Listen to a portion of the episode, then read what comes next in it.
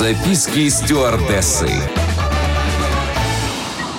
Всем привет! Это рубрика «Записки стюардессы». Я, Леся Орлин, развею мифы о полетах, поделюсь фактами и секретами самой романтичной профессии, которой я отдала 4 года своей жизни. Записки стюардессы.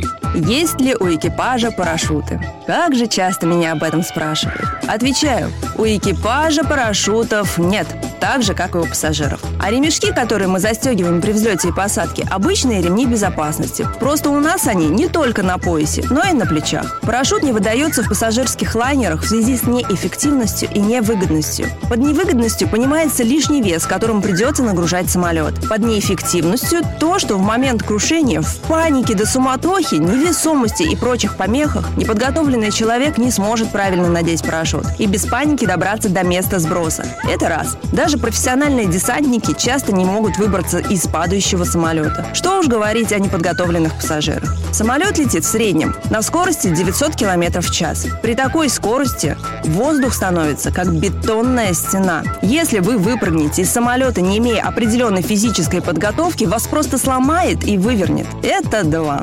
Существуют медицинские заключения, согласно которым на высоте 4 километра человек испытывает потребность в дополнительном кислороде. Уже на высоте 7-8 километров без кислородного баллона человек не выживет. Современные самолеты летают на высоте около 10-12 километров. На такой высоте человек проживет секунд 30. Это еще, если нам каким-то образом удастся открыть дверь, что само по себе практически нереально. И это три. Ну и 90% авиакрушений приходится на взлет и посадку. Но вряд ли парашют понадобится на высоте 20 метров. Записки стюардессы. На этот раз у меня все. Еще больше воздушных историй в следующем выпуске рубрики «Записки стюардессы». С вами была Леся Орлин. Всем приятных полетов.